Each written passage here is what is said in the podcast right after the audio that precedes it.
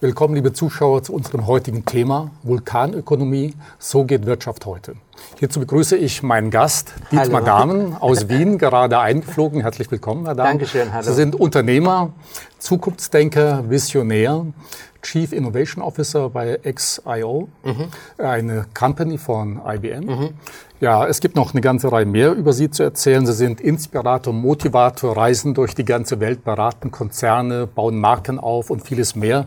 Und nicht nur das, man nennt Sie auch den Bühnenvulkan, denn Sie haben, wie ich gelesen habe, bereits über eine Million Manager live ja, ja, begeistern können. Ja, Woher kommt das eigentlich, dass trotz der Digitalisierung oder alle Leute sind ja digital unterwegs, so viele Menschen immer noch Live-Konzerte hören wollen? Äh, nicht nur Live-Konzerte, sondern insbesondere Live-Informationen. Live lebt einfach, live ist Emotion. Und was passiert ist, dass viele Manager natürlich wissen, was passiert. Viele Manager wissen, es gibt künstliche Intelligenz. Viele Manager wissen, die Blockchain kommt gerade. Viele, Männer, äh, viele Manager kennen sich da aus, aber sie fühlen es nicht. Sie sind eigentlich irgendwie noch nicht bereit, jetzt darauf zu handeln. Mhm. Wir wissen alle, wir sollen mehr Sport machen, wir wissen alle, wir sollen nicht mehr, ja. rauchen und so, aber machen wir es. Ja? ja. Und bei dem Live-Event passiert das eine, dass die Emotion dazukommt, mhm. dass die Leute plötzlich tatsächlich mhm. fühlen, ich kann da mitmachen, ich brauche keine Angst haben, ich kann es schaffen. Wenn ich es selber nicht schaffe, hole ich mir ein und dann brennen die plötzlich für das Thema. Und das ist die Kraft von Live. Emotionen in die Leute hineinzubringen, Brennen in die Leute hineinzubringen und den Mut das zu wagen, was man sich normal nicht traut. Hm. Also Ihre Live-Events, ich hatte leider noch nie Gelegenheit, mal eins anzugucken, aber Sie haben mir erzählt, im Februar des nächsten Jahres ja, ja. findet ein großer Event ja. äh, in, äh, in Zürich statt, in, Zürich äh, in der Schweiz. Äh, und auch für unsere Zuschauer gäbe es die Möglichkeit, Freitickets zu erwerben. aber da weise ich noch mal am Ende der Sendung ja, genau. darauf hin. Unser Thema Vulkanökonomie, so geht Wirtschaft heute, kommt natürlich nicht von ungefähr. Mhm. Denn Sie haben ein Buch geschrieben, mhm. genau zu diesem äh, Thema, mhm. Transformation mhm. oder Transformation BAM. Genau, ja. Bam, bam, bam. Und man sagt, es sei das rockigste Managementbuch äh, der Welt. Und wenn Dietmar Dahmen so ein Buch schreibt, schreibt er natürlich kein normales Buch. Yeah. Sie haben es im Übrigen mit einem Geschäftspartner yeah, yeah, äh, gemeinsam gemacht.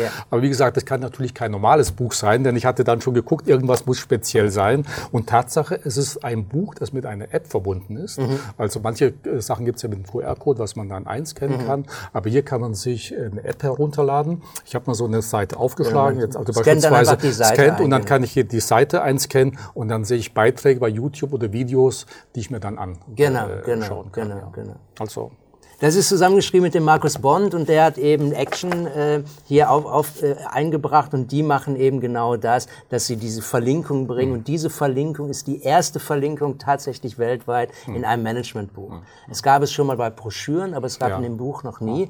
Und der Vorteil ist, dass man nicht den Fluss des Buches verliert. Ja? ja. Man liest einfach weiter, man sieht ein Bild, mhm. man nimmt das mhm. Handy, bumm, scannt es an und es mhm. geht. Es addiert einfach hinzu. Und es wird viel genutzt. Also letztens habe ich gecheckt, es waren 12.300 Nutzungen, glaube ich, ich, letzten Monat oder so. Ja. Das ist echt ein ja. sehr aktives ja. Äh, Tool.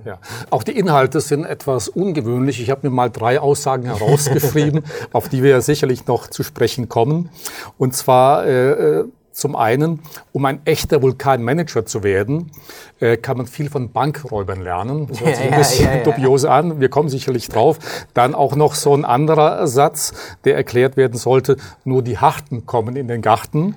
Und dann, äh, um mal beim Thema zu bleiben, Sie geben allerdings auch den Managern den Tipp, äh, sich immer selber zu fragen, äh, gibt es jemanden, gibt es andere, die das besser tun könnten oder ja, die mein Geschäftsmodell ja. vielleicht tatsächlich auf den Kopf stellen könnten? Ja, Wenn man das herausgekriegt hat, sollte man es selber. Genau, äh, genau, genau, Aber beginnen wir mal von vorne. Vulkanökonomie. Sie bringen so einen Vergleich äh, zwischen Vulkanen und Wirtschaft. Aber was mhm. haben Vulkan und Wirtschaft gemeinsam? Also es gibt da zwei sehr wichtige Punkte. Das eine ist, dass ein Vulkan äh, ein externes, ein externer Event ist. Ich lebe in Pompeji, alles ist easy, ich habe dort irgendein wirtschaftliches Unternehmen, ich bin Bäcker vielleicht mhm. und so weiter und so fort. Und ich denke, ich mache einen ganz normalen Plan und in dem Plan steht drin, heute verkaufe ich 75 Brote. Mhm. Und das ist mein Plan und alles ist easy und plötzlich passiert, dass ein Vulkan explodiert. Und dieser Vulkan ist außerhalb von mir. Ich habe nichts mit dem Vulkan zu tun. Ich kann ihn nicht steuern. Ich kann ihn auch nicht stoppen. Ich kann nicht plötzlich irgendwie ein Dach bauen und sagen, Vulkan, komm nicht zu mir. Wir sehen es gerade in, auf Hawaii. Ja? ja? Das Ding ist nicht stoppbar. Es geht nicht besonders schnell, aber es geht auch nicht besonders langsam. Und dieses Ding wird alles verändern.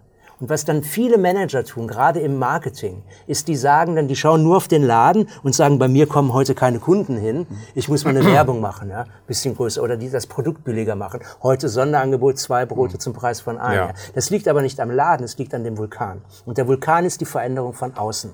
Und diese Veränderung ist unheimlich oft noch nicht einmal in meinem Marktfeld. Wenn ich mir jetzt zum Beispiel Autos anschaue, oder nehmen wir mal die Steinzeit, das ist das Allereinfachste. Ja. Also es sehr gibt, weit zurück. Ja, sehr, sehr, sehr weit zurück. Da gab es sicherlich irgendwelche Unternehmer, die konnten super gut Steinäxte machen. Ja. ja. Und die, Steinaxt, die Steinzeit endete ja nicht aus Mangel an Steinen. Hm. Es gab ja Steine ohne Ende. Die Steinzeit endete, weil irgendeiner plötzlich Metall gemacht hat. Völlig anders als Stein. Und dann sagt er, aber ich mache doch die besten Steinäxte, warum verkaufe ich nicht? Ja, er macht Metall. Und dann der nächste macht plötzlich Pfeil und Bogen. Ja. Und der nächste macht irgendetwas anderes. Ja? Also damals schon disruptive Geschäftsmodelle. Genau, das Disruptive an diesem mhm. Geschäftsmodell ist eigentlich immer das Gleiche, dass der Markt, der angegriffen wird, unheimlich oft existiert. Mhm. Wenn ich Uber nehme als Disruption, was, worüber eh jeder redet, ja, der Markt von Taxis existiert. Wenn ja. ich Airbnb nehme, der Markt von Hotels existiert. Hm. Es gibt also einen existierenden Markt und von außen kommt plötzlich ein Einfluss, wo ich gar nicht damit rechne. Wir sind gerade in München, ja, was sehr, sehr lustig ist, da gibt es zum Beispiel Bosch Siemens Haushaltsprodukte. Und da habe ich letztens auch eine Keynote gegeben und dort habe ich gesagt, wer ist der Feind von Kühlschränken? Nicht unbedingt ein anderer mhm. Kühlschrank, sondern vielleicht Amazon Fresh, vielleicht Drohnendelivery, ja. vielleicht etwas, womit ich gar nicht rechne. Weil der Kühlschrank ist ja eigentlich sozusagen ein Kühlheitszwischenlager, in dem ich fünf Joghurts haben kann. Ja. Was ist, wenn ich im urbanen Zentrum jeden Joghurt haben kann? In fünf Minuten, in zehn Minuten mit Drohne. Mhm. Dann stehen die Leute da und sagen, was Drohnen? Greifen mich an, ich bin Kühlschrank, das geht doch gar nicht. Und das ist wie ein Vulkan. Was, ein Vulkan greift mich an? Der ist ein geologisches Phänomen. Ich bin doch ein Brotgeschäft. Ja. Und das ist das Wichtige. Äh, Sie ordnen dem Namen oder der Vulkanökonomie auch ganz bestimmte Eigenschaften. Genau, das stimmt äh, auch. So, ja. Sie sagen dann, Vulkanökonomie sei volatil äh, orientiert sich auch ein bisschen dann ja, an der Formulierung äh, Vulkan. Es sei volatil, ungewiss, liquide, kooperativ, anders und narzisstisch. Genau. Wollen wir mal ein paar Beispiele herausarbeiten? Äh, gerne, gerne, gerne. Warum ist Vulkanökonomie volatil? Äh, volatil äh, heißt eigentlich, dass die Zyklen, in denen sich Zeugs ändert, immer schneller wird. Ja. ja? Äh, wenn wir an Beziehung, wenn wir an Währung denken, ist das ganz klar so. Ja. Gut, da sind es ja diese Kursschwankungen. Genau, ja. Kursschwankungen, aber die können ja extrem. Nehmen wir mal Bitcoin, ja, da sind schon richtig extreme Kursschwankungen. Rack, rack, buff, sehr, sehr volatil. Ja. Äh, Naturereignisse machen alles volatil. Äh, Preise für Rohstoffe äh, hängen davon ab, ob irgendwelche Leute irgendetwas machen, Handlungen von amerikanischen Präsidenten machen die ganze Wirtschaft volatil und so weiter und so fort. Das heißt, die Volatilität heißt, die Zyklen werden kürzer und die Änderungen werden radikaler. Hm. Das Problem ist also, wie kann ich in einer Welt planen, wie kann ich jetzt eigentlich 2023 planen und fünf Jahre in die Zukunft, 2023, ist wie 2013, hm. fünf Jahre zurück. Ja. ja. Wir wissen es nicht. Das heißt, man muss ganz andere Planungszyklen irgendwie setzen, man muss sich vorbereiten. Und die Gegenwaffe zur Volatilität ist eigentlich Flexibilität. Mhm. Ich muss viel flexibler werden. Ich muss mich viel schneller einstellen können. Ich kann keine rigiden Strukturen mehr haben. Ich war selber jahrelang in der Werbung und in der Werbung war das früher so, dass man tatsächlich irgendwann mal zu Jahresbeginn einen Medienplan machte, in dem steht drin, und in elf Monaten machen wir die und die Werbung. Das macht heute niemand mehr. Das geht überhaupt nicht. Und das ist Volatilität. Ja, die Frage ist also, wie kann ich mit immer schnelleren Zyklen umgehen? Wie kann ich mich darauf einstellen? Wie kann ich dort Sicherheiten schaffen? Äh, Vulkanökonomie ist, ist, auch ungewiss. Sie haben vorhin ein Beispiel yeah. äh, gebracht. Bosch macht jetzt oder die stellen Kühlschränke her. Yeah. Aber Sie müssen eigentlich fürchten, dass nicht die Mitbewerber yeah, äh, die neuen Wettbewerber sind, sondern aus einer ganz anderen Ecke kommen. Ist das eine gewisse Ungewissheit? Ich weiß gar nicht, was um mich herum passiert. Ich kenne gar nicht meine möglichen Mitbewerber. Früher war es ja so, äh, die Hidden Champions, die haben tolle Produkte hergestellt, die wussten ganz genau, wo die Konkurrenten zu finden sind. Heute also weiß man es nicht mehr. Ja, ja, ja. Google stellt Flugzeuge her, fahrende Autos, ja, eine Suchmaschine. Ja, ja, genau. Also das sind äh, sehr, sehr wichtige Punkte. Und das heißt eigentlich, auf Englisch würde man immer sagen Cause and Effect, also Ursache und Wirkung. Früher war Ursache und Wirkung wahnsinnig vorhersehbar. Jeder wusste, wenn ich den Preis senke, werde ich mehr Sachen verkaufen, weil es billiger ist. Das ist heute überhaupt nicht mehr so. Mhm. Wenn ich den Preis senke, kann plötzlich sein, dass die Leute denken, so ein billiges Produkt möchte ich nicht haben, dann hole ich mir direkt lieber irgendwie ein ganz billiges oder irgendwie. Mhm. Vielleicht ist es besser, den Preis zu steigern oder anders mhm. damit umzugehen. Das heißt, wir sind viel häufiger in einer äh, Geschichte, die man auf Englisch Trial and Error nennen würde. Also probieren und gucken, ob es ja. klappt. Wir wissen weniger und wir müssen mehr ausprobieren. Wenn man mehr ausprobiert, passieren mehr Fehler. Und das Schwierige ist, dass in vielen Kulturen und auch in vielen Unternehmen Fehlerkultur sich noch nicht mitentwickelt hat. Das heißt, die Leute sind theoretisch bereit, ja, wir müssten mehr Fehler machen. Mhm. Wenn man aber jetzt was ausprobiert und man geht zu dem Chef, sagt er, was ist das denn? Wieso klappt das denn nicht? Das hast du zu verantworten, mhm. raus. Ja. Und das heißt, wenn man plötzlich in einem ungewissen Umfeld arbeitet, muss man mehr ausprobieren. Mhm. Wenn man mehr ausprobiert, muss man mehr Fehler machen. Und ich sage das immer so, wenn man aus der Sicherheit seines Büros, aus der Sicherheit der Planung hinausgeht und nicht mehr nur auf den äh, schönen, sauberen Teppichböden, die gestaubsaugt ja. werden, herumgeht, sondern in dem Wald rennt, dann liegt da irgendwann mal Scheiße auf dem mhm. Boden. Ne? Und wenn man schnell rennt und nicht immer schaut, dann tritt man da mal rein. Ja, ja. Und mein Tipp ist, wenn man in die Scheiße tritt, nicht einreiben. Ja. Bleiben Sie nicht stehen und reiben Sie mit dem Fuß ein und dann noch mit dem Arm und dann noch mit dem Gesicht. Ich habe überall Scheiße, wie furchtbar ist das denn? Ja, machen Sie das nicht. Wenn Sie einen Fehler machen, rennen Sie weiter. Verlieren Sie das Ziel nicht aus den Augen, lernen Sie aus dem Fehler und äh, nehmen Sie Ungewissheit einfach an. Es ist nicht mehr alles planbar. Früher war die Welt wesentlich planbarer. Wenn schon nicht alles mehr planbar ist, macht es dann mehr Sinn, auch Kooperationen einzugehen? Denn Sie sagen auch, Vulkanökonomie sei kooperativ. Ja, Kooperationen sind ganz, ganz wichtig aus mehreren Gründen. Das erste ist, Sie haben die Firma und Sie sagen, ich kann meinen Erfolg bestimmen. Ich bin der Chef der Firma. Das ist aber nicht so.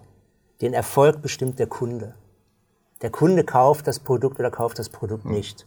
Und der Kunde hat heute Erwartungen an Sie, selbst wenn Sie ein kleines oder ein mittleres Unternehmen sind, die genauso sind wie Facebook, Amazon, Google. Der Kunde hat diese Erwartung. Er will die Sachen morgen haben oder übermorgen, nicht in acht Monaten. Er will die Sachen individualisiert haben und so weiter und so fort. Ja. Das heißt also, der Kunde sagt an. Wenn der Kunde ansagt, wie wollen Sie das alleine servicen? Das wird immer mhm. schwieriger. Und deshalb macht man eigentlich so Kooperationsbündel. In der Wirtschaft nennt man das auch, ich baue ein Ökosystem. Ich tue mich mit anderen zusammen und befriedige sozusagen den Kunden in der Gesamtheit. Ja. Wenn ich, nehmen wir einmal an, ich war gerade bei BMW, BMW nehme, da gibt es ein äh, Autoleihprogramm, also Ridesharing mhm. das, äh, oder Carsharing, Drive Now. Und da ist da dabei ein Auto, aber auch eine Versicherung aber auch Tankstellen, aber auch Geolocation, die trägt, wo das ja. Auto ist, aber auch Bezahlsysteme und so weiter und so fort. Und erst das Gesamtpaket aus vielen einzelnen Leistungen machen für den Kunden das, das eine Erlebnis, hey, ich steige in, ich finde das Auto am Handy, steige ein und fahr los. Für den Kunden super einfach. Für alle Beteiligten extrem kompliziert. Das ist, weil sie ein Ökosystem Transport bauen. Und dieses Ökosystem Transport ändert alles. BMW verkauft nicht mehr das Auto, sondern verkauft jetzt vielleicht Mobilität. Und das ändert, äh, was ich ein sehr gutes Beispiel finde, auch das, äh, erstens das Businessmodell und zweitens auch die Anforderungen. Beim Businessmodell war es früher so, dass man das Auto verkauft hat. wir alle wissen, die Margen für Verkaufen, für, für Produktion wird immer geringer. Jetzt ist das Auto ein Service, die Margen für Service sind relativ hoch. Aber früher war zum Beispiel Reparatur für BMW immer was Gutes. Ey, super, Reparatur, ich krieg ja, Geld. Krieg Geld ja. Wenn ich das Auto nur vermiete, hm. ist Reparatur plötzlich meine Kosten.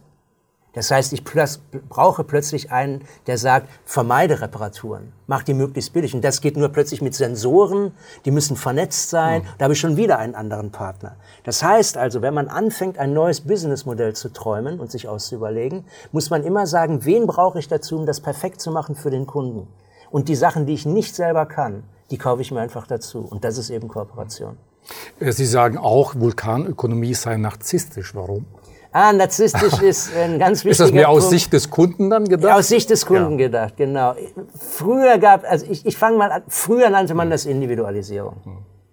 Also ich möchte individualisierte Produkte haben. Wenn wir wieder an Auto denken, äh, ganz früher gab es das Auto in schwarz, weiß, gelb oder was weiß ich, Ende der Fahnenstange. Ja. Heute ist jedes Auto individualisiert. Ich habe tausende von verschiedenen Geschichten. Äh, Scheinwerfer so oder so oder so, Rückspiegel mit Englandflagge oder was der Geier weiß, alle möglichen Felgen in ganz mhm. bestimmten Kombinationen, unglaublich viel, viel, viel, viel Auswahl. Ja. Warum? Weil der Kunde sagt, ich will das so. Ich will das. Mhm. Ich will das Auto so, ich will das aber irgendwie in grün und nachts soll das blau sein. Mach das. Ja. ja. Und das ist nicht mehr Individualisierung, das ist eigentlich Wahnsinn. Aber der Kunde will das und wir können heute technisch delivern. Durch künstliche Intelligenz und durch Roboter und Smart Factories ist es tatsächlich möglich, jedes Auto so zu delivern, mhm. dass es genauso ist, wie der Kunde das will. Und das ist, finde ich, narzisstisch. Ja? Der Kunde sagt einfach, ich will das aber jetzt. Ich will das sofort, ich will nicht warten. Ich will, dass du weißt, wo ich bin, meine Geolocation. Wenn ich mir das Internet der Dinge anschaue, also die Klimaanlagen, die im Haus einschalten, ja, wer ist im Zentrum von dem Ding? Ich weil die Klimaanlage weiß, wann ich zu Hause bin, wie warm ich es gerne hätte, wann ich es gerne nicht mehr hätte und so weiter und so fort. Und das ändert alles. Der Kunde wird immer narzisstischer und die Firmen müssen da mitmachen. Mhm. Die Firmen müssen sich also auf den Kunden einstellen. Der Kunde ist der CEO. Mhm. Gut, das bedeutet auch für das Unternehmen, dass mehr Agilität gefragt ist. Und da komme ich auf so einen Eingangssatz zurück, den ich zitiert habe, nur die Harten kommen in den Garten. Ja, ja. Denn Sie äh, erzählen von so einer kleinen Bean-Story. Ja, Jetzt haben wir leider, dazu bräuchten wir gewisse Utensilien, aber was wollen Sie damit ausdrücken? Die Bean-Story ist, ist, eigentlich relativ einfach. Das ist ein Experiment, das ist aus den 50er Jahren. Als ich studiert hat mir das mein Professor erzählt und ich fand es sensationell. Äh, kann also jeder zu Hause in der Tat nachmachen. Und das ist, man nimmt eine Flasche, eine, eine durchsichtige Flasche und nimmt eine Biene, die man möglichst sicher, ohne sich zu verbrennen oder ohne sich gepickt zu werden, in die Flasche hineintut. Dann geht man mit der Flasche, die offen bleibt, an ein Gartenfenster und hält die Flasche zu einem Garten. Hier also ist der, hier ist der Kopf, ja. da ist der Garten. Ja. Die Biene will zum Garten. Die Biene fliegt also los, da sind die Blumen, da ist der Garten. Was passiert? Nichts, denn da ist ja der Boden der Flasche. Die Biene kommt also nicht raus. Und die Biene sagt dann, was sagt meine Mama immer? Härter fliegen. Und dann fliegt sie also härter. Ja? Und sie fliegt härter und härter und härter. Und weil sie bleibt, sie bleibt bei dem Ziel und sie fliegt immer weiter und sie stirbt dann in der Flasche. Und eine Fliege tut man in die Flasche und die Fliege ist raus in vier Minuten.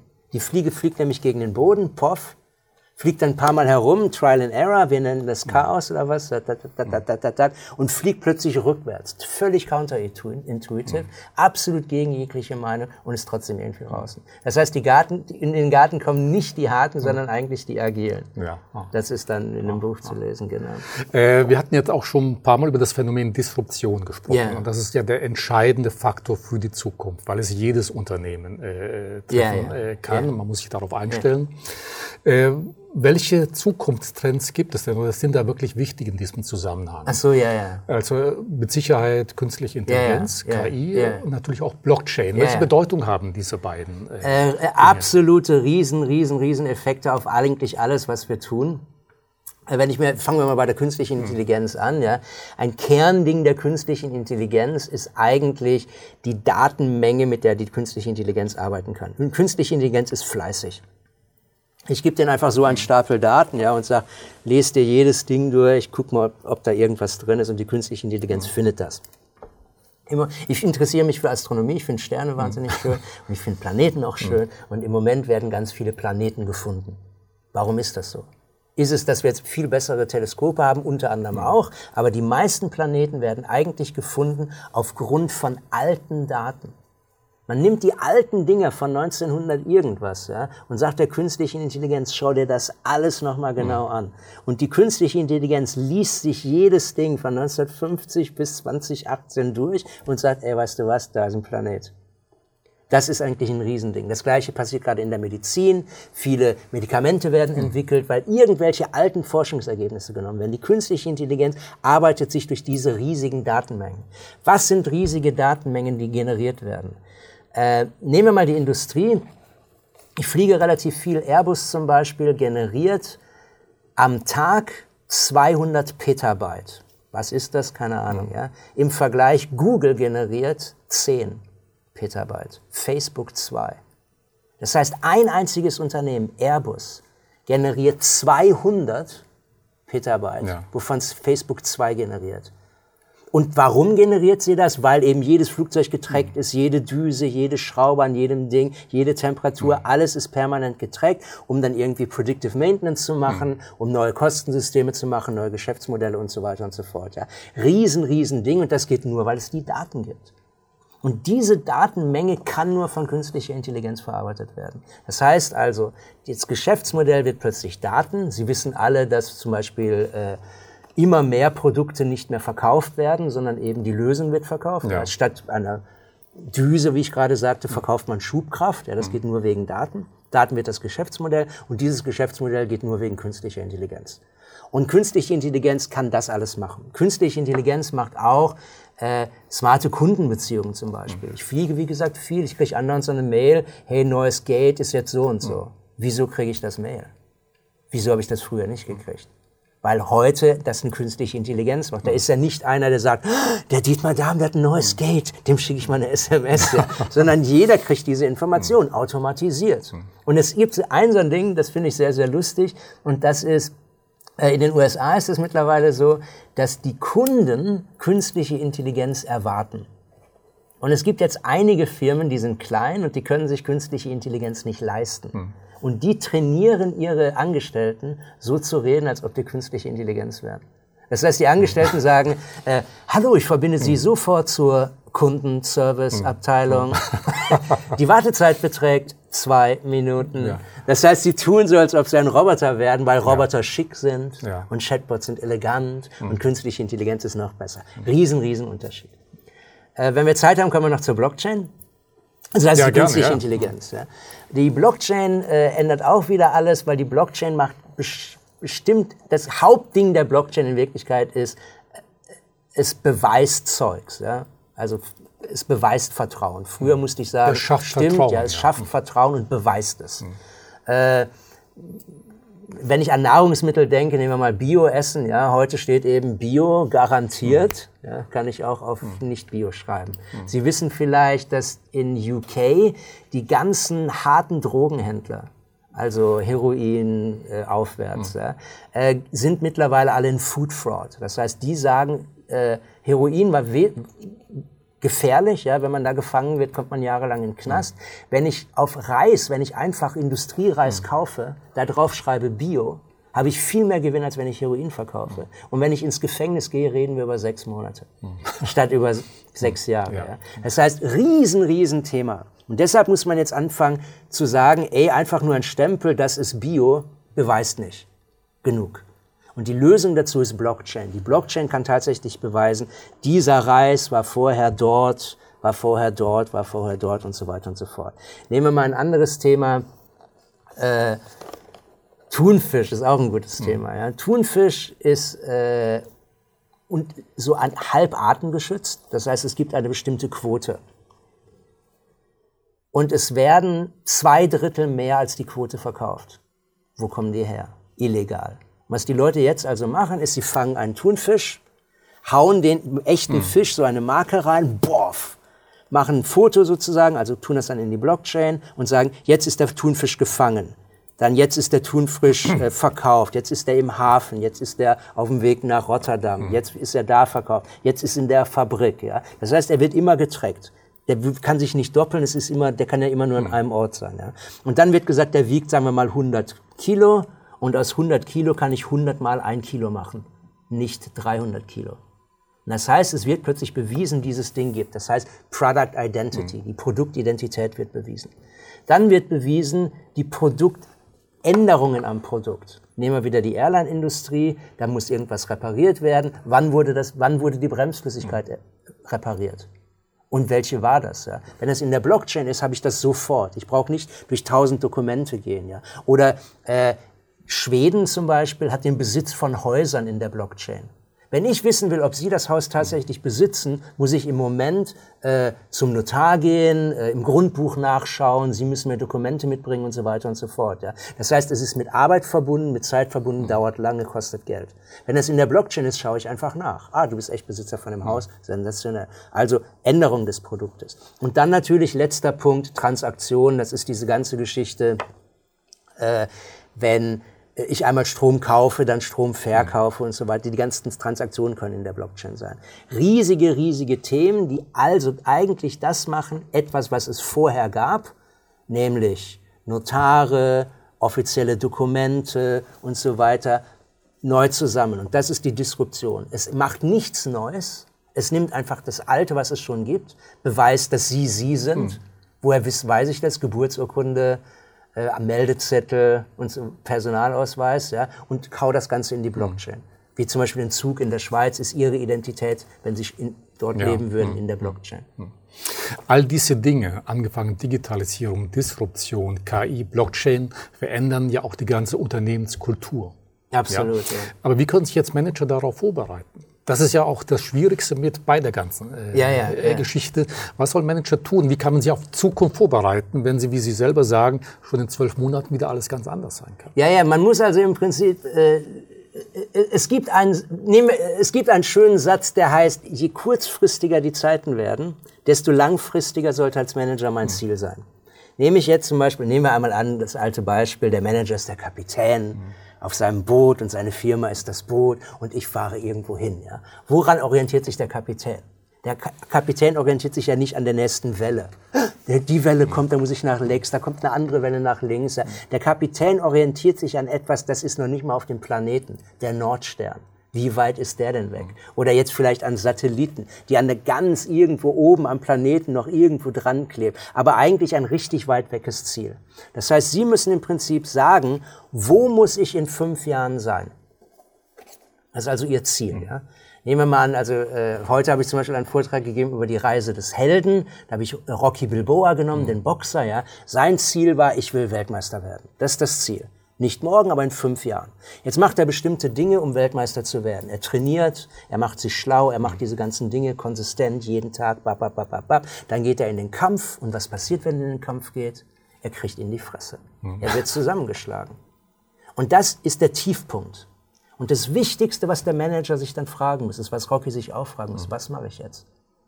Das Dümmste wäre, die Vision zu ändern. Dann werde ich eben nicht Weltmeister, dann werde ich eben nur Bezirksmeister oder ich höre mit Boxen auf, ich werde Kellner oder Metzger. Fertig ab. Ich ändere meine Vision. Macht Rocky aber nicht. Rocky ändert die Handlungen, die er tut und er verbessert seine Technologie. Er wird technisch besser.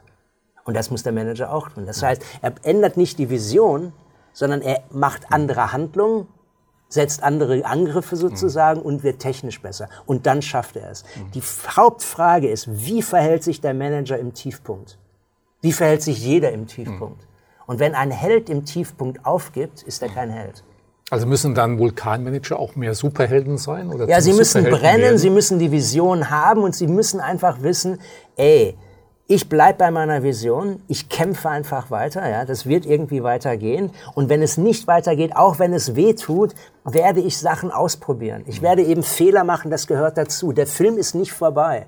Wenn Sie bei Rocky rausgehen, in der Minute 40. Ja, dann sagen die, wie war Rocky, furchtbarer Film. Der wollte Weltmeister werden, wurde zusammengeschlagen, hat nicht geklappt. Sie müssen im Film drin bleiben. Der Film von Ihrem Unternehmen geht weiter. Und Sie müssen sich überlegen, was machen wir? Und ich finde diesen, ich, wie gesagt, wenn ich deutsche Autoindustrie nehme, ja, der Angriff durch Elektro, durch Auto, selbstfahrende Autos, durch Sharing oder durch andere Modelle, andere Businessmodelle, war immens. Und zumindest bei selbstfahrenden Autos und bei Elektro hm. war Amerika vorne. Und dann ist Deutschland gekommen. Weil Deutschland hat dann gesagt, es gibt ja diesen Satz, der frühe Vogel kriegt den Wurm, mhm. aber die zweite Maus kriegt den Käse. Mhm. Und Deutschland hat sich gesagt, okay, die erste Maus ist weg, ja, mhm. jetzt gehen wir im Prinzip ran. Und jetzt bauen wir diese Technologie, die wir kennen, besser. Dritte Maus zu sein ist schlecht, ja dann ist der Käse 100 ist weg. ja. ja. Mhm. Aber zweite Maus ist richtig gut. Mhm. Das heißt also, der Manager von heute braucht keine Angst haben, das Ding ist nicht vorbei. Der Film geht weiter. Bleiben Sie bei den Visionen und versuchen und denken Sie auch daran, Sie schaffen es nicht alleine. Kooperation ist alles. Ja. Mhm. Was Sie als Manager machen müssen, ist, das, dem Team die Vision zu erklären. Jeder muss wissen, wie die Vision geht äh, die Aufgaben klar zu machen. Jeder muss wissen, was er oder sie tun kann, damit die Vision erfüllt wird und dann Ding tun. Äh, Sie hatten ja in Ihrem Buch auch diese ungewöhnliche Aussage formuliert, äh, Manager können eine ganze Menge von Bankräubern. Ja, ja, genau. Ja. Wie kommt dieses Bild, dieser Vergleich zustande? Also sehr gut, dass Sie das gerade reinbringen. Also es ist, ein Bankraub geht genauso. Jeder Bankräuber weiß, wir rauben die Bank aus. Keiner geht hin und sagt, hey, ich dachte, wir äh, überfallen ein Kaufhaus. also jeder weiß haargenau die Vision. Checken Sie erstmal, wissen alle in Ihrem Unternehmen die Vision. Jeder weiß das haargenau. Ja. Jeder der Bankräuber weiß auch, was er zu tun hat. Keiner sagt, äh, äh, also die sind nicht alle die gleichen. Ich schieße, ich schieße auch. Haben wir irgendeinen, der den Safe aufmacht? Nein, haben wir nicht. Oh, schade. Ja. Das heißt, die, der Bankraub wird in verschiedene Subaufgaben mhm. eingeteilt, ja, und jeder Spezialist kann dann diese Subaufgaben. Und die Spezialisten ändern sich. Früher musste man Tresore knacken können, um an das Geld zu kommen. Heute muss man den Tresor hacken oder das Banksystem an mhm. sich hacken. Das ist eine ganz andere Nummer. Und wer ist dann der Chef? Wer sagt an? Wahrscheinlich sind heute die Hacker die Chefs. Das heißt, die Leute der neuen Technologie sind die wichtigen. Die Leute der neuen Technologie sagen, nein, nein, ich brauche das und das und das. Wenn Sie noch einen alten Chef haben, der sagt irgendwie, nein, wir brauchen einen Fluchtwagen, das muss ein, so, dann sagt der Hacker, brauchen wir nicht. Und wem glaubt man dem Hacker? Das heißt also im Prinzip, das Ziel bleibt das gleiche. Ich will an die Kohle. Die Wege ändern sich. Und jeder weiß aber trotzdem, äh, ich kann trotzdem noch Bankräuber sein, mhm. sozusagen. Ich kann trotzdem an das Ding kommen. Und dann äh, natürlich der Mut, das zu tun und sich nicht rauszureden. Ja? Ein Bankräuber wird nicht stundenlang sagen, du warst schuld. Der, in, Im Moment geht es nicht darum, wer schuld war, sondern wie kommt man aus dem Problem raus. Ja? Und da ist auch wieder die Lösung meistens neueste Technologie. Mhm. Die Bankräuber waren die ersten, die Maschinengewehre verwendet haben weil die gesagt haben, ey, egal, die haben nicht gesagt, oh, es gibt Maschinengewehre, schauen wir mal an, wie die sich entwickeln. Ja, vielleicht gibt es ja äh, einige Bankräuber, die das schon mal ausprobieren. Und wenn dann die Bankräuber und die Polizisten auch alle Maschinengewehre haben, dann machen wir ein, ein Komitee und bewerten das. Und dann ja. machen wir, das geht nicht so. Die sagen, ey, egal, Maschinengewehre mache ich. Und das machen, müssen sie auch machen. Sie müssen sagen, ey, künstliche Intelligenz mache ich, ey, Blockchain mache ich, ey, Roboter mache ich. Nehmen, gucken, was damit passiert. Kann man nochmal so zusammenfassen und sagen, okay, das sind wirklich so ein paar Navigationspunkte, an denen sich ein Unternehmer, eine Führungskraft orientieren kann? Denn das ist ja das Schwierige. Es stürzt so viel auf die ja, ja. Manager rein. Sie haben ja viele Beispiele genannt. Aber wo sind jetzt wirklich meine Orientierungspunkte? Wie fange ich an? Mhm. Ich habe einen, so einen Kompass, äh, einen Navigationskompass für ungewisse Zeiten. Und äh, das Einzige, was in auch ungewissen Zeiten... Jetzt, oder? Ja, ich weiß, vielleicht ist er auch im Buch, das weiß ja. ich auswendig gerade gar nicht. ähm, auf jeden Fall ist es ein Navigationskompass für ungewisse Zeiten und mhm. bei ungewissen Zeiten kann man keine Antwort geben. Die ja. Antwort ändert sich ja alle fünf Minuten. Ja? Was man aber, der ist im Buch, weiß ich jetzt genau, mhm. genau. Was man aber geben kann, sind Fragen. Und man sollte sich an Fragen navigieren. Ja? Die erste Frage, der Norden, diese sozusagen eine Ingenieurfrage, sehr deutsch, ist warum. Ja? Warum ist so eine analytische Frage, warum ist das so und so weiter und so fort, sollte man immer wissen. Die Frage, die wesentlich spannender ist, ist die Gegenfrage, der Süden, wo es heiß ist und wo mehr Action ist. Ja? Norden kalt, rational, Süden Power und Leben. Ja? Und das ist die Frage, warum nicht? Warum nicht? Warum mache ich das nicht einfach mal? Ja? Und da gibt es so ein paar tolle Beispiele in dem Buch, so warum nicht Firmen, Leute, die einfach gesagt haben, warum nicht. Ein tolles Beispiel, was ich finde, ist, äh, einer hat sich mal so eine Designerküche gekauft, hat sich dann ein Geschirrspülmittel da reingestellt irgendwann mal und gesagt, das sieht ja völlig scheiße aus. Mhm. Ja. Also das Geschirrspülmittel vernichtet den Look von meiner ganzen Küche. Warum mache ich nicht ein Designer-Geschirrspülmittel? Hat das gemacht in Amerika, Method heißt das, und hat 3400 Prozent Wachstum hingelegt. Mhm. Weil er einfach gesagt hat, nicht warum, hm. Sondern hey, warum nicht? Mache ich einfach mal, hm. probiere ich mal aus. Ja. Dann der nächste Punkt äh, äh, ist die Frage, äh, was wäre wenn? Ja? Was wäre, wenn ich das und das machen würde? Hm. Was wäre, wenn man das Produkt nicht besitzt? Wenn man es vielleicht nur mietet? Was, wenn nicht wenn einen anderen Service anbieten würde und so weiter und so fort? Und die nächste, die also sehr gute Frage, auch so eine Frage in Szenarien mhm. zu denken. Sie müssen lernen, in Szenarien zu denken, was wäre, wenn wir das und das machen würden. Aber auch da ist der Gegenpol wieder spannender. Was wäre, wenn nicht? Was wäre, wenn nicht? Und die Frage, was wäre, wenn nicht, findet die Seele von Produkten.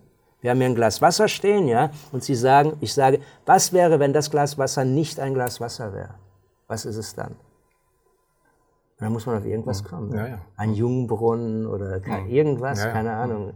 Ein Lebenselixier, irgendetwas, was viel, viel mehr ist. Ja. Fragen Sie sich also, wenn Sie ein Produkt herstellen, was ist, wenn das Auto nicht ein Auto ist? Viel, viel besser. Was ist, wenn ein Stuhl nicht ein Stuhl ist? Wir denken unheimlich oft in Substantiven. Und ein Substantiv, also wir, ich produziere Stühle. Ja. Und ein Substantiv engt immer ein. Es schneidet, das ist ein Tisch, das ist nicht ein Stuhl.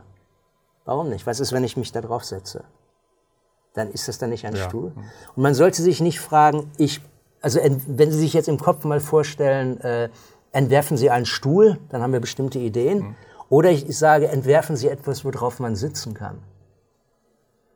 Völlig andere Ideen. Ich war letztens in einem dieser Büros, die so Sitzbälle haben. Da hat der Designer nie gesagt, entwerf mal einen Stuhl. Da war die Frage, entwerfe irgendwas Gesundes, worauf ja. man sitzen kann. Mhm. Ah, ich habe eine Idee, Ball. Ja. Mhm.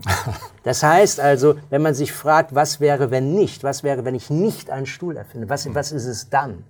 Ist eine viel, viel bessere Frage. Das heißt, bei Warum ist die Kernfrage, warum nicht spannender? Bei Was wäre, wenn Szenarien ist die Kernfrage, was wäre, wenn nicht spannender? Ja. Äh, Ihre Erfahrung mit Managern, woran scheitern die meisten? Was ist Angst. das schwierigste Problem? Äh, für Angst. Also das, das, Hauptproblem ist 100 pro Angst und es gibt eben äh, narzisstische Angst. Ja? Wenn ich das jetzt mache, was denkt mein Boss? Ja. Was denken meine Angestellten? Äh, ich habe die Idee, weißt du was, wir machen jetzt irgendwie dieses Design, dafür entscheide ich mich jetzt. Was ist, wenn die das alle blöd finden? Ich habe einfach die Angst, ausgelacht zu werden, meinen Job zu verlieren und so weiter und so fort. Ja? Das ist im Prinzip ein narzisstisches Denken. Und äh, das ist das Ding, was ich vorhin die Fehlerkultur nannte. Ja? Dass wenn einer in die Scheiße tritt, dann sagen alle, guck mal, du bist in die Scheiße getreten, das kann man nicht bringen. Das heißt, es ist ein ganz, ganz wichtiger Punkt. Angst ist wichtig. Und dann ist die nächste Frage, und die ist eben kulturell, ich bin global unterwegs, ja? äh, und es gibt Länder, die steigen früher in, also nehmen wir mal ganz einfach Zuckerbrot und Peitsche. Ja?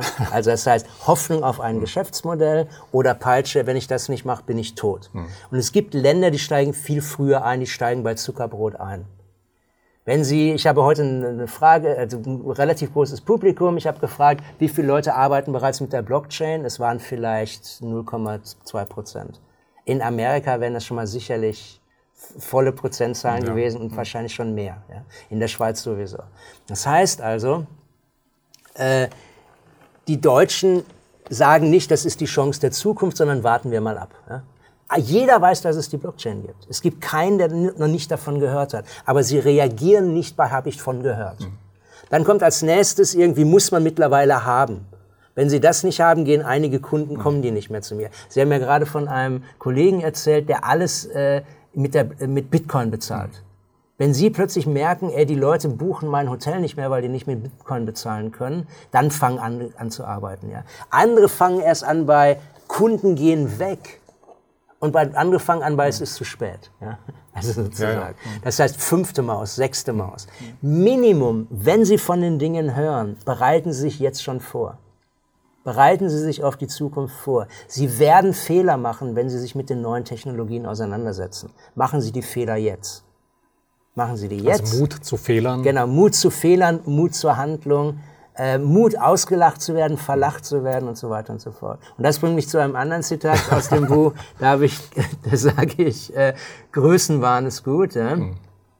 Äh, und der Vorteil von Größenwahn ist eigentlich dieser Schutz vor der Angst, verlacht zu werden. Die ganze Welt sagt irgendwie, was, du willst auf den Mars fliegen? Bist du blöd? Nein. Ich bin ein Genie. Ja. Das ist Größenwahn. Ja. Jeder denkt, der ist blöd, ja, also im Prinzip, aber ja. nicht er. Und das ist im Prinzip eine Sache, äh, die große Manager ausmacht. Die dem, dem Auslachen gegenüber immun zu sein. Äh, genau heißt im Übrigen die Formulierung in Ihrem Buch, Größenwahn ist besser als bescheiden. Ja, ja, genau. Kommen wir mal zu ein paar persönlichen Dingen, äh, denn so ein äh, Bühnenvulkan, da möchte man sicherlich auch ein bisschen mehr wissen. Fangen wir mal bei diesem Zitat an. Größenwahn ist besser als Bescheidenheit. Yeah. Tendieren Sie eher zu ersteren?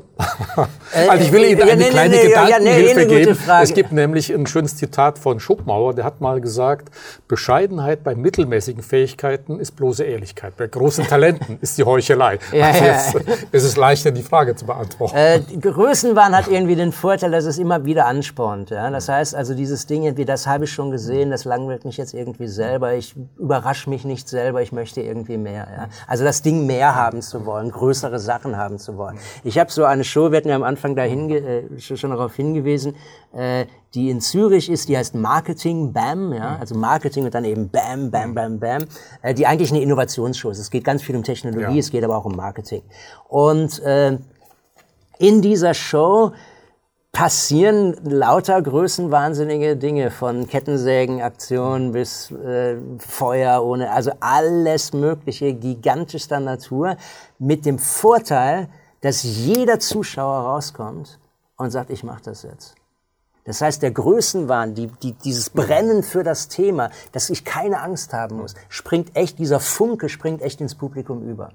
Und äh, das schafft man nicht, wenn man bescheiden ist. Wenn ich einfach die Sachen bescheiden referieren würde, würde das nicht gehen. Wie sind Sie eigentlich das geworden, was Sie heute sind? Gab es immer schon diesen Bühnenvulkan?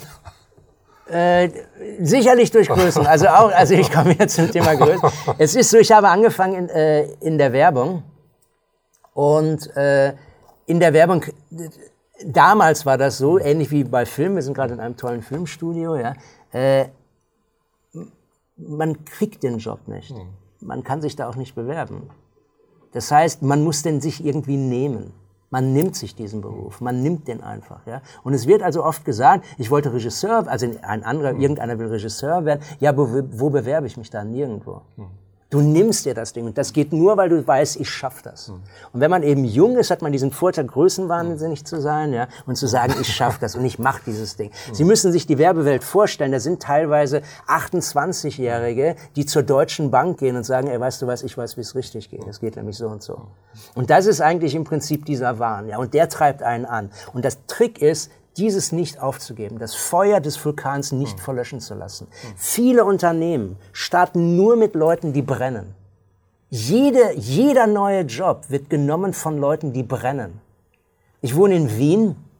In, in Wien in der Innenstadt gibt es ein Schloss, ja, logischerweise. Und in diesem Schloss gibt es ein riesiges Tor. Und dieses Tor war für die Kuriere, die Briefträger von früher. Das waren die härtesten Hunde, die mit der Depesche geritten sind. Rat, rat, zack, neues Pferd. Rat, rat, rat, neues Pferd. Bumm, hier König ist die Depesche. Ja. Das heißt, die Briefträger waren die Draufgänger. Das waren die härtesten Hunde überhaupt. Wenn sie damals gesagt haben, was bist du? Postbote. Echt, irgendwie in Amerika mussten sie gegen Indianer kämpfen. Ich habe ja mal den Film Postman. Ne? Ja, ja, genau. All, all diese krassen ja. Dinge. Ja. Heute sind Post, also nichts gegen Postboten, aber sie gehen nicht hin, um den größten Draufgängerberuf zu haben. Sie gehen hin, um Sicherheit zu suchen.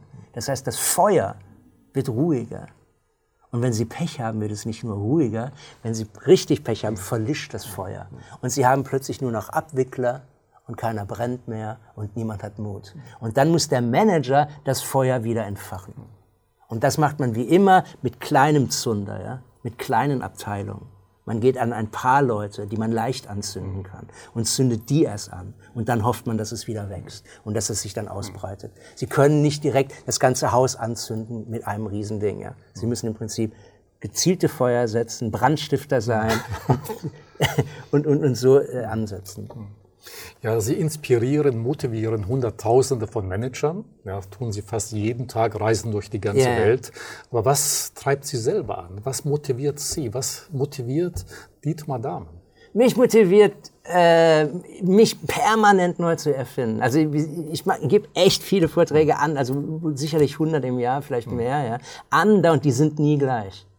Ich mache immer ein neues Ding. Ich gehe immer an eine neue Grenze. Das habe ich schon gemacht. Was kann ich jetzt machen, was noch keiner gesehen hat? Ja? Wie kann ich jetzt mich auch selber motivieren, ja? dass ich nicht Abwickler werde, dass ich mutiger werde, dass ich neue Dinge mache. Und dieses ist das, was äh, mich eigentlich antreibt. Das Ding, neue Sachen zu machen. Ich finde neue Sachen total schön. Die Vergangenheit hatten wir. Die war schon, die ja. war auch schön. Nichts gegen die Vergangenheit, die war sensationell, aber die ist jetzt weg. Die war mal. Ich brauche jetzt ein neues Ding.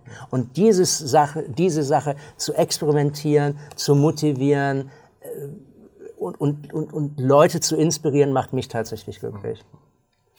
Ähm, wenn Sie sagen, mehr Größenwahn als Bescheidenheit, äh, Sie brauchen auch diesen Kick auf der Bühne, um andere Menschen äh, zu begeistern. Und das bringt Ihnen diesen äh, Kick.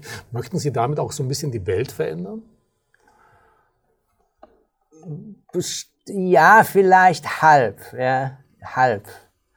Äh, unheimlich oft ist es, es hängt immer von der Veranstaltung ab, aber meistens kommen die Leute zu einer, in Wirklichkeit kommen die Leute zu einer Veranstaltung, weil sie geben ja Geld dafür aus, weil sie irgendein Defizit haben. Das kann ein Wissensdefizit sein, das kann ein Motivationsdefizit sein, irgendein Defizit. Ja. Das heißt, man muss am Anfang rauskriegen, was für ein Defizit habe ich. Ich habe gerade gesagt, ich war lange in der Werbung, da ist man dann als Beruf oder wenn man auf der Kundenseite ist, vielleicht Chief Communication Officer. Um Chief Communication Officer zu sein, muss man eigentlich Chief Listening Officer sein. Eigentlich muss man zuhören. Was brauchen die Kunden jetzt gerade? Das heißt, ich bereite mich vor, indem ich erstmal zuhöre, wo ist das Problem? Und dann komme ich auf möglichst radikale Lösungen, äh, wie man dieses Problem ja. lösen kann, mit dem Vorteil, dass die Leute sagen, ey, das trauen wir uns zwar nicht, ja, aber das schaffe ich schon. Da gibt es einen lustigen Satz von äh, dem James Cameron, also dem Regisseur ja. von Titanic und Avatar und so weiter, der gesagt hat, if you set your goal ridiculously high and you fail, you fail above everybody else. Das heißt, wenn Sie sich als Ziel sehr, sehr hoch stecken und es klappt nicht, sind Sie immer noch besser als die anderen, die ein niedriges Ziel hatten. Ja. Und das mache ich eigentlich. Ich helfe den Leuten, hohe Ziele zu haben. Äh, letzte Frage, Herr Dahm, eine sehr wichtige Frage. Nämlich, was ist das Wichtigste, was andere Menschen über Dietmar Dahmen wissen sollten? äh, zum einen erstmal irgendwie, äh, ich mache auch Fehler. Ich, ich habe, wie gesagt, ich probiere Dinge aus und die klappen auch nicht immer. Und ich weine nicht darüber. Ich gucke nie zurück, wenn Sie auf der Bühne sind und Sie würden immer zurückschauen, wie Sie einmal diesen Fehler oder zweimal oder zehnmal gemacht haben. Ja? Das ist total schlecht. Sie müssen einfach den Fehler im Kopf haben, den nicht wieder machen. Da machen Sie einen anderen. Der Fehler gehört dazu, wenn man mutig ist. Und ärgern Sie sich nicht über die Fehler. Freuen Sie sich über die Dinge, die klappt. Und ich mache, wie gesagt, echt viele Fehler. Viele sagen irgendwie, wie kriegst du das irgendwie hin? Ich würde das auch so gerne können. Und dann sage ich, ja, das kommt, ich kann das, weil ich es irgendwann mal nicht konnte. Ja. Also, es, also man kann Dietmar Dahm, ein Visionär, Inspirator, der ein bisschen an Größenwahn leidet, aber trotzdem viele Fehler ja, genau. man da genau. das so als Abschlusssatz Genau, äh, gut zusammengefasst. Sensationell. Wunderbar. Herr Dahm, herzlichen Dank für das wirklich spannende Gerne. Gespräch. Wichtig vielleicht für unsere Zuschauer, Sie sagten am Anfang, im Februar 2019 ist das äh, die, der Marketing BAM, genau, in Marketing Zürich, Samsung Halle, genau. Äh, wir können zwei äh, Tickets für die Zweimal Zuschauer, zwei. Zweimal zwei Tickets äh, verlosen. Also liebe Zuschauer, schreiben Sie uns über unsere E-Mail-Adresse oder Website, wie auch immer. Und wir werden dann unter allen Einsendungen dann eben auch die beiden Tickets verlosen. Ich denke, Gerne.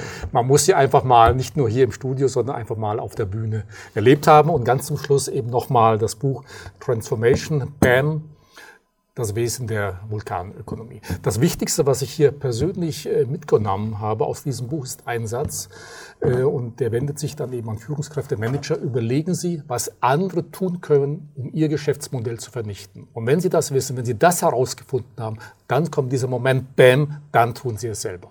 Herzlichen Dank und vielleicht bis zum nächsten Mal. Dankeschön.